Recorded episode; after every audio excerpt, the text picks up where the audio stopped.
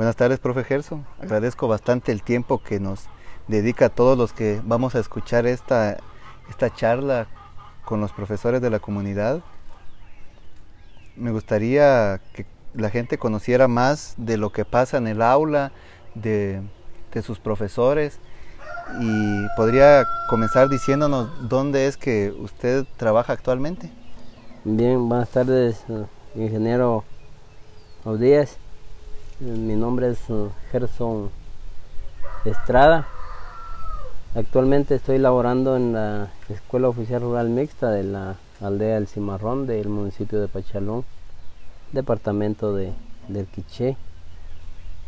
Ahí nos encontramos laborando ya hace 13 años, donde inicié a, laborar en el, el 1 de agosto del 2007. Hasta la fecha estamos trabajando actualmente en dicho establecimiento educativo. Antes de elegir trabajar en educación o, o, prepararse a estudiar para maestro, ¿qué otras opciones tenía usted en su vida y que descartó al tomar este camino? Cuando inicié lo que fue el ciclo básico por asuntos familiares, dejé de estudiar dos años. Iniciando segundo básico me, retiré de, estudiar y a los dos años volví a, a retomar mis estudios en un municipio, en un instituto de acá del municipio de, Pachalón. Cuando salí de, tercero básico, una de, de mis metas era irme a estudiar a la capital mecánica automotriz, ya que me ha llamado mucho la, la atención lo que es la mecánica. También descarté lo que fue viajar a la hacia Estados Unidos, que en ese entonces empezaba a hacer moda viajar a, Estados Unidos con cierta facilidad que en ese tiempo había más que en este momento, ¿verdad? Después ya fue una decisión familiar que, que yo tomara los estudios en nivel diversificado como docente acá en, en este municipio. Cuando deje de ser profesor, ha pensado en retomar otra vez y ser mecánico? La realidad es, es muy complicado tomar esta decisión, ya que el tiempo que llevo de estar laborando me ha encarrilado a, sentir amor y pasión por, por la profesión que, que actualmente ejerzo y me ha gustado convivir mucho con mis alumnos. Ya son 13 años de, estar con diferentes niños en la misma comunidad, al extremo de que ya hay jóvenes graduados, egresados de, de diversificado, incluso iniciando sus carreras universitarias, otros que han viajado al extranjero. Y ya hay hijos, ya tengo alumnos de hijos de estudiantes que estuvieron al inicio de mi carrera como docente, ya, ya están regresando los hijos de esas personas a, a, a estudiar al centro educativo donde yo me encuentro laborando, ¿verdad? Y esa es una satisfacción muy grande. Para mí yo considero que ya la edad también como que ya va quitando un poco de interés hacia la, la mecánica o un sueño que se tenía cuando yo era niño. ¿Recuerda todavía ese primer año en la comunidad y quizás lo quiera comparar con el último? El primer año fue algo, bueno, es algo que no se olvida porque llegar como nuevo a una comunidad como docente es, es algo que realmente queda grabado en las imágenes en, el, en la mente del docente, ¿verdad? Me recuerdo que me bautizaron dándome primer grado. El más difícil. Uno de los grados más difíciles es el primer grado, aunque muchos dicen que es cuarto primaria, lo que es más complicado, pero realmente en, una, en, una, en el área rural lo más complicado es primero cuando no se tiene nivel preprimario, ¿verdad? Y eh, hasta la fecha, comparándolo con el último año, es algo muy, muy difícil, ya que debido a la, a la situación de la, de la pandemia que está atacando mundialmente, se vino a, hacer una educación totalmente diferente a la que estábamos acostumbrados a tener a los niños dentro del aula. Mientras que ahora nos ha tocado que utilizar los dispositivos móviles y la comunidad donde trabajo es muy poca la señal de, teléfono. Por lo tanto ha tocado que visitar a, a los niños de, de casa en casa para brindarles un poquito el conocimiento hacer participar a sus alumnos. Los profesores siempre dejan huella, si no en todos, en algunos alumnos. ¿Recuerda alguno de cuando estuvo usted en la primaria? Me recuerdo que de un caso en especial, nosotros hay veces de que juzgamos mal a, los, a los, estudiantes y, lo primero que hacemos es uh, venir y colocar una, una calificación, un número que es algo que es muy, muy complicado, pero que el mismo sistema educativo nos ha impuesto a nosotros como docentes que se coloque una, un monto, una calificación en base a números por las mentadas estadísticas que se dan. Me recuerdo de que tenía un, un niño muy inteligente, pero algo Aragán no le, no le gustaba hacer las tareas. Y me recuerdo que cuando se hizo la sumatoria, se quedó con 59 puntos. Cuando se hizo la sumatoria de, exámenes, lo que es trabajos, asistencia, ah, llegó a, un total de 59 puntos y, y me reclamó que yo era malo con él por la situación de que no le había querido regalar un punto para para tener 60 en, su ficha. Incluso me llamó la abuela porque la responsable del, niño era la abuela. Y me llama y me dice que cómo era posible que con, se quedara su nieto con 59 puntos. Y le dije que yo no lo hice por maldad, sino para que el niño aprendiera de que en la vida hay que esforzarse para, para hacer las cosas de la mejor manera. La sorpresa fue que fue uno de los mejores estudiantes a, finalizar el, ciclo escolar y todavía se recuerda y me dice que ya es un joven egresado de diversificado y me, cada vez que me mira me saluda y me dice, profe, ¿se recuerda cuando me dejó con 59 puntos? y le digo yo que, que sí que aprendió de la lección, que que yo le di, me dijo mucho, profe, porque en la vida todo cuesta y me enseñó a ser responsable con mis cosas. Y hasta la fecha se recuerda, donde él me dice, profe, me sirvió de mucho porque fue uno de los mejores estudiantes. De ahí empezó a agarrar gran responsabilidad. En lugar de agarrarme odio, tal vez en el momento se enojó conmigo, pero a la fecha de que un estudiante le agradezca a uno las lecciones de vida que se dan, tanto para él como para mí, son, son cosas que no se olvidan, ¿verdad? Creo que como profesores tienen muchas anécdotas de sus estudiantes, pero también hay cosas que aprendemos nosotros de ellos, algo que te hayan enseñado los niños.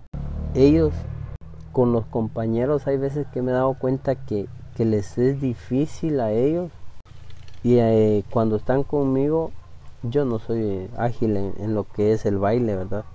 Pero gracias a Dios cuando mis alumnos hemos estado en actividades, mis alumnos han participado, han sido buenos, buenos estudiantes, buenos compañeros con ellos mismos, que incluso hasta ellos me han enseñado a ser unido con ellos, porque me siento en, en el piso, en el en el suelo con, mis estudiantes. Y, lo que realmente demuestran los niños es amor. Y, lo, más esencial es la, la humildad que ellos tienen porque el niño se enoja pero se enoja un rato y el ratito está abrazando al docente, ¿verdad? Y, eso es lo que debemos de aprender nosotros como adultos, tratar la manera de resolver nuestras diferencias y enojar, tal vez molestarnos, pero solo un, momento mientras se arreglan la situación y, y al rato estar felices, ¿verdad? Quizás el 90% del tiempo estamos dentro de las cuatro paredes del aula, pero ese espacio que compartimos afuera, el recreo, las excursiones, las salidas, ¿cómo ha sido?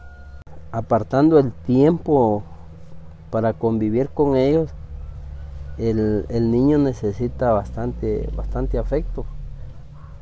Convivir con, el estudiante es, el, lo, principal que, que nosotros debemos hacer como docentes, ya que hay veces de que nosotros nos alejamos de, nuestros estudiantes y no debe ser así, sino que en lugar de alejarnos debemos, de estar unidos. Hemos caminado hasta una hora, hora y media con nuestros estudiantes para llegar a una comunidad donde tenemos actividad.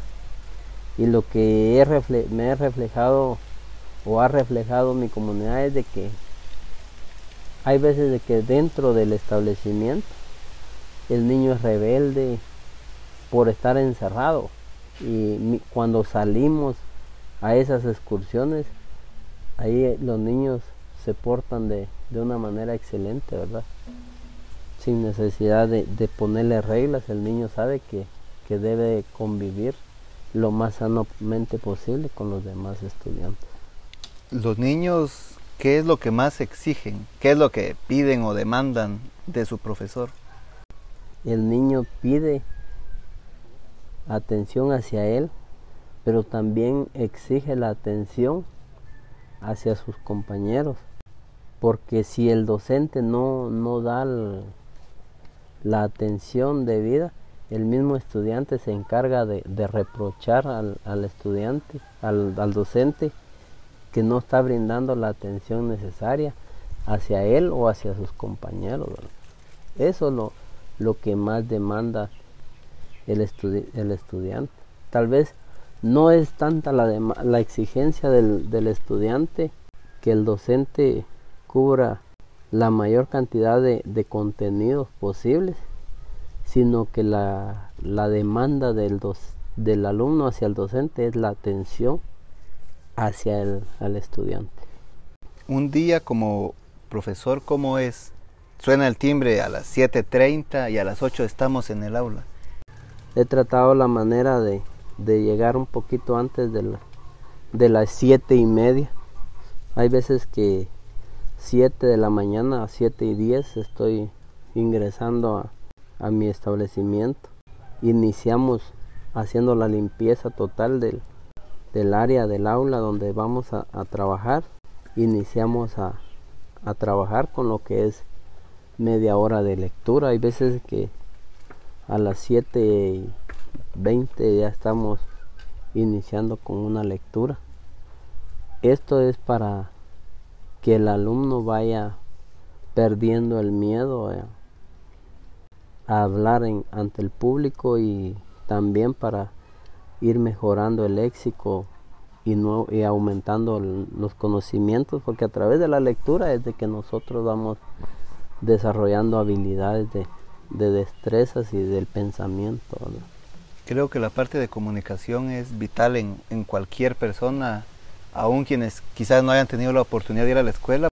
Has estado la mayoría en una escuela rural. ¿Qué diferencias ves con una urbana? La diferencia hay veces de que la marca el padre de familia y los docentes mismos de, que trabajan en el área urbana. Creemos o le hacemos creer a, a los estudiantes de que tienen un grado de superioridad ante los demás solo por, por pertenecer al casco urbano. Porque si hablamos de educación, la educación viene siendo la misma, ya que nosotros estamos acostumbrados o tenemos que trabajar nuestros conocimientos por medio del currículum nacional básico. Lo mismo que se imparte en la capital, en un departamento, en el municipio, se tiene que impartir en una comunidad, en el área rural. Lo que sí viene a, tal vez a, hacer un poquito mejor las actividades en el área urbana, que se tiene acceso a, a internet, a impresiones, a librerías donde podemos conseguir algunos materiales educativos con mayor facilidad. Pero en el área urbana también podemos contar con, con todos los recursos del, del contexto donde nos encontremos, ¿verdad?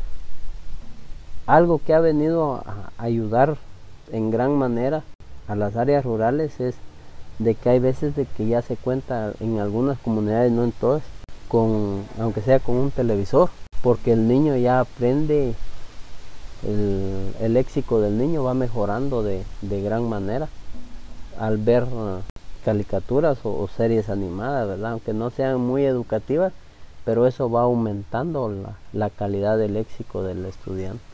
Puede que sea muy difícil hacer un diagnóstico de la educación, pero ¿cómo consideras que estamos acá en, nuestro municipio, en tu aldea?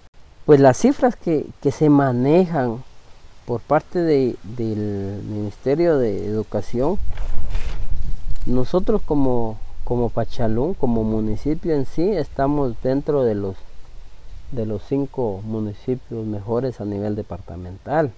A nivel nacional estamos como a con respecto al contexto del municipio, no solo de mi aldea, pero hablemos de mi aldea y mi municipio. Mi aldea es el 100% es castellano hablante. El municipio de Pachalón, el 90% es castellano hablante. Que manejamos el idioma español como nuestra primera lengua y que es el idioma oficial, ¿verdad? Y utilizamos un idioma que es el idioma maya como una segunda lengua a, un contexto no muy avanzado, sino que ahí sí que lo elemental. Lo, lo necesario para poder ir avanzando. ¿A dónde crees que vamos con la educación o a dónde deberíamos ir si nos pusiéramos metas de aprendizaje o de desarrollo? Bueno, la educación que se imparte es acerca de los conocimientos, pero para impartir una buena educación o darles buenos conocimientos a nuestros alumnos, tenemos que utilizar el trípode de la educación. Y cuando se habla del, de la educación que, que hay que manejar un trípode. Siempre he, puesto de ejemplo a, a, los padres de familia una pizarra móvil que utiliza tres patas. Un pilar que es el alumno, un pilar que es el padre de familia y el otro pilar que es el, el docente o los docentes en este caso. Si a ese trípode le quitamos un pilar se nos va a caer. Imagina, si le quitamos uno, se cae. Y si le quitamos dos, va a ser peor la, la situación. Entonces, ¿qué tenemos que hacer? Lograr que el padre de familia se involucre de lleno en la educación de, de sus hijos. Lograr que el alumno sienta amor y pasión por, por la educación, que es lo que se ha perdido con los mm, estudiantes. Y que nosotros los maestros seamos responsables al 100% de cómo nosotros debemos de impartir la docencia. Porque si nosotros no estamos comprometidos al 100% no va a funcionar.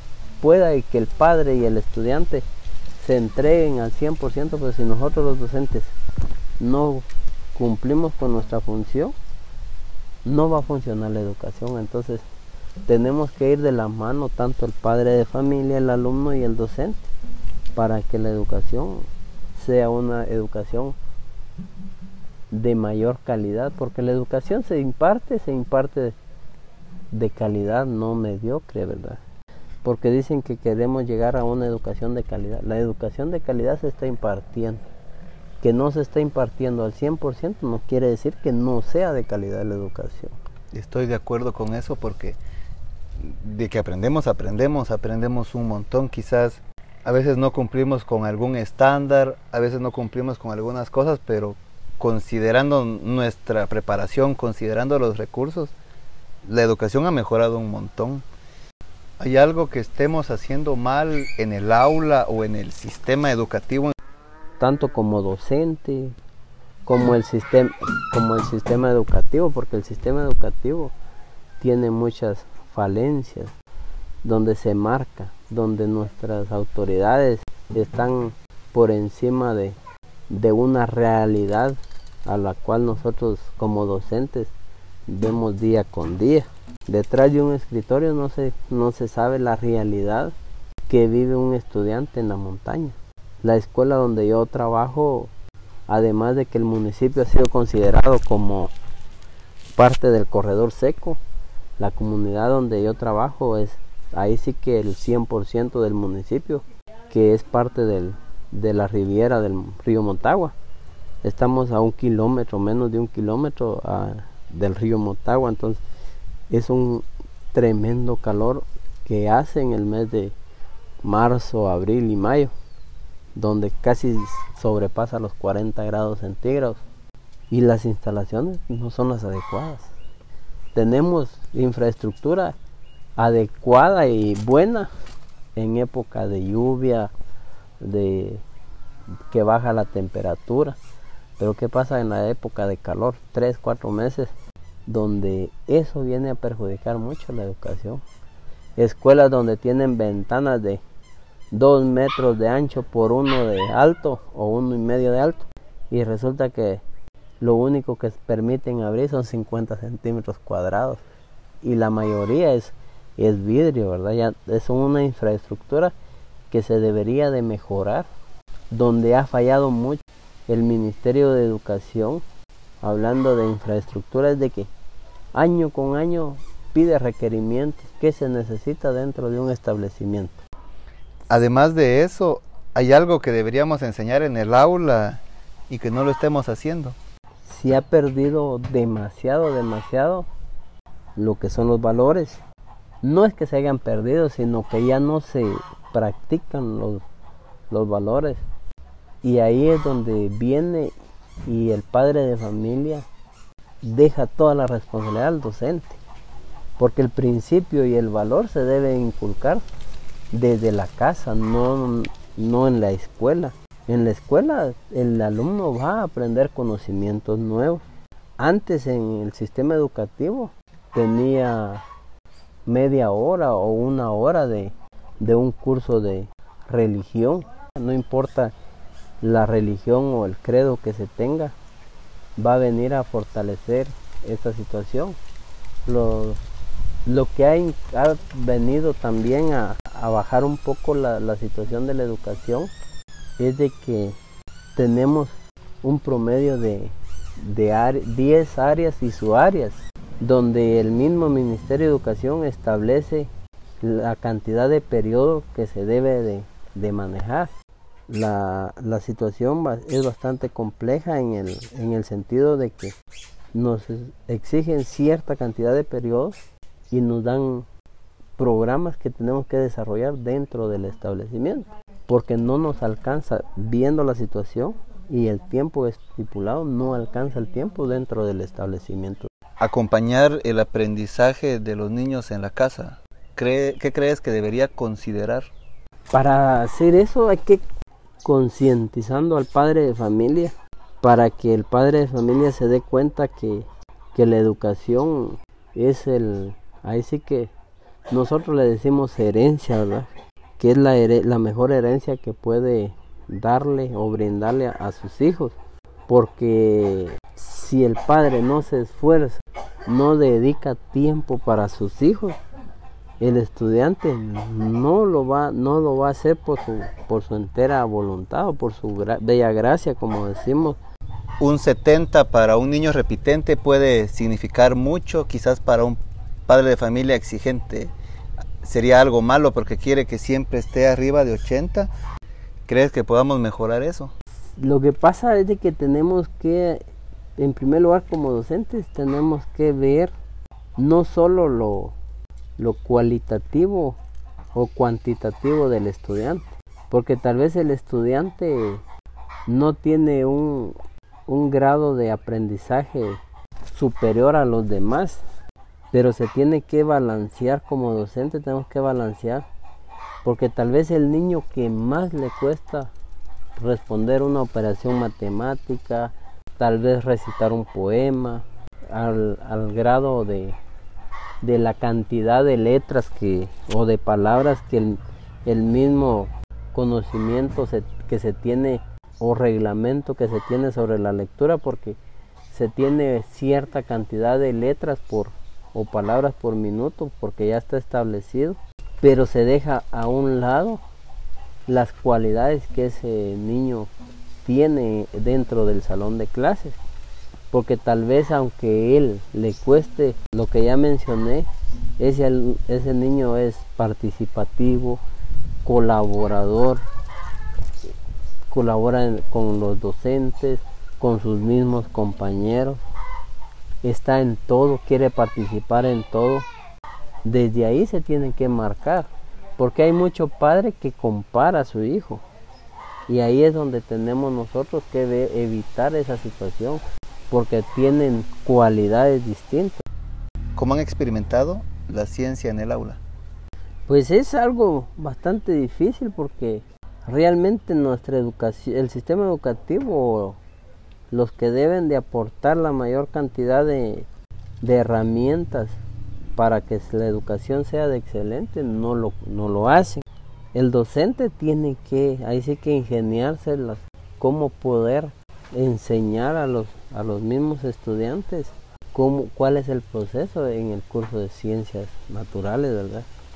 Y es algo que, que realmente cuesta en el Ministerio de Educación a nivel nacional, porque un docente tiene que atender, hay veces, los seis grados, no solo un grado, porque hay escuelas unitarias, hay escuelas multigrados, donde cada docente tiene dos, tres hasta 4 grados. Pero nosotros como docentes tenemos que ingeniarnos cómo desarrollar.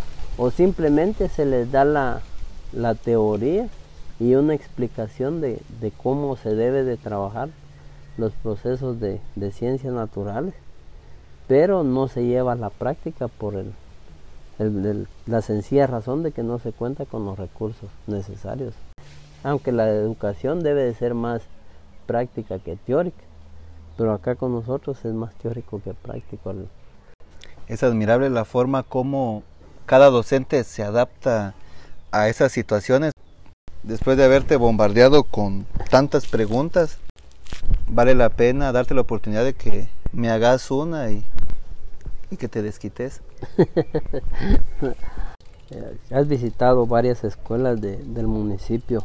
¿Has visto si el alumno llega al establecimiento con un ambiente a aprender o, con un desánimo. Ahí sí que con un ánimo de aprender o con un desánimo de, llegar al, establecimiento. Esa sería la pregunta.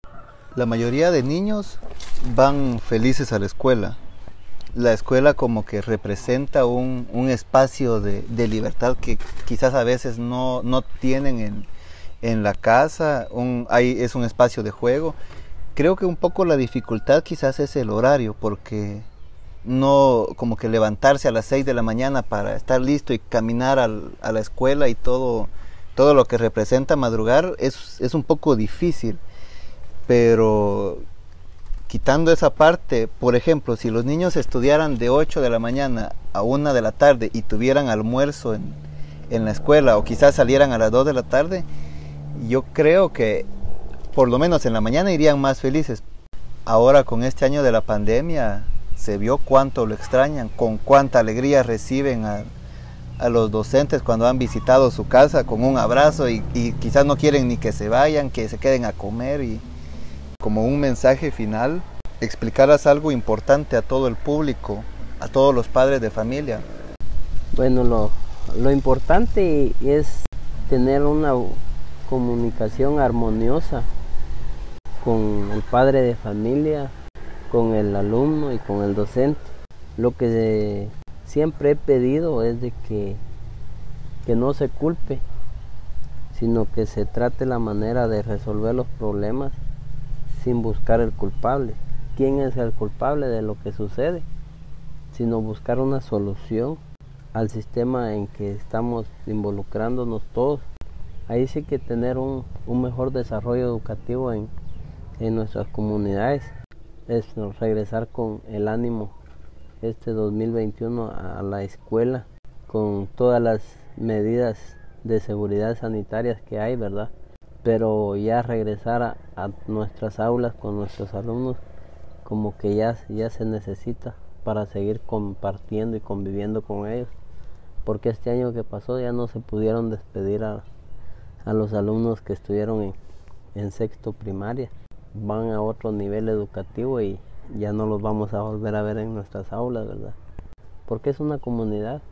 Ahí sí que si nosotros nos agarramos de la mano todos vamos a tener una mejor educación a nivel de la aldea o del lugar de origen de nuestro municipio, de nuestro departamento y, de ende de nuestro país, ¿verdad? Que es lo que queremos llegar a, a lograr.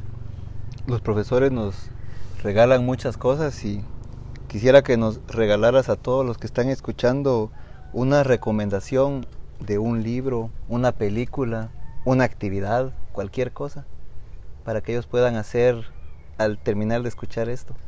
Literatura hay un sinfín de literatura, cantos, poemas, comedia, chistes. Y hay una película, se trata de de una persona con habilidades diferentes o distintas a, las que yo tengo como docente. Y se llama, mi nombre es Han, muy buena. Y es, una película de, del familiar y del eh, ímpetu que se debe de tener cuando nosotros debemos de afrontar una una realidad y, enfocarnos a sacar adelante o salir avantes de, de, una dificultad que como personas tenemos a diario, ¿verdad? Entonces, esa sería la, la recomendación y ver la película, mi nombre es Han. Muchas gracias, profe Gerson. Disfrutado bastante escuchar un poco de todo lo que ha pasado en estos sus 13 años de, de docencia. Es un montón quizás la mitad del camino, no sé hasta cuántos piense llegar, pero ojalá siga trabajando en su comunidad y ayudando a los hijos de los hijos que ya les dio clases. Pues ahí estamos, muchísimas gracias por la, por la entrevista y me ha gustado mi comunidad con sus virtudes y defectos. Es una comunidad que, que ya le agarré aprecio y, y espero en Dios, si Él permite que yo continúe elaborando ahí, salir de la escuela, pero salir directamente para, para mi casa, ya con una jubilación o, con un tiempo de, servicio bastante elevado, ¿verdad? Muchas gracias de nuevo, profe Gerson, y a disfrutar del cafecito de la tarde, que ya va siendo hora. Muchas gracias.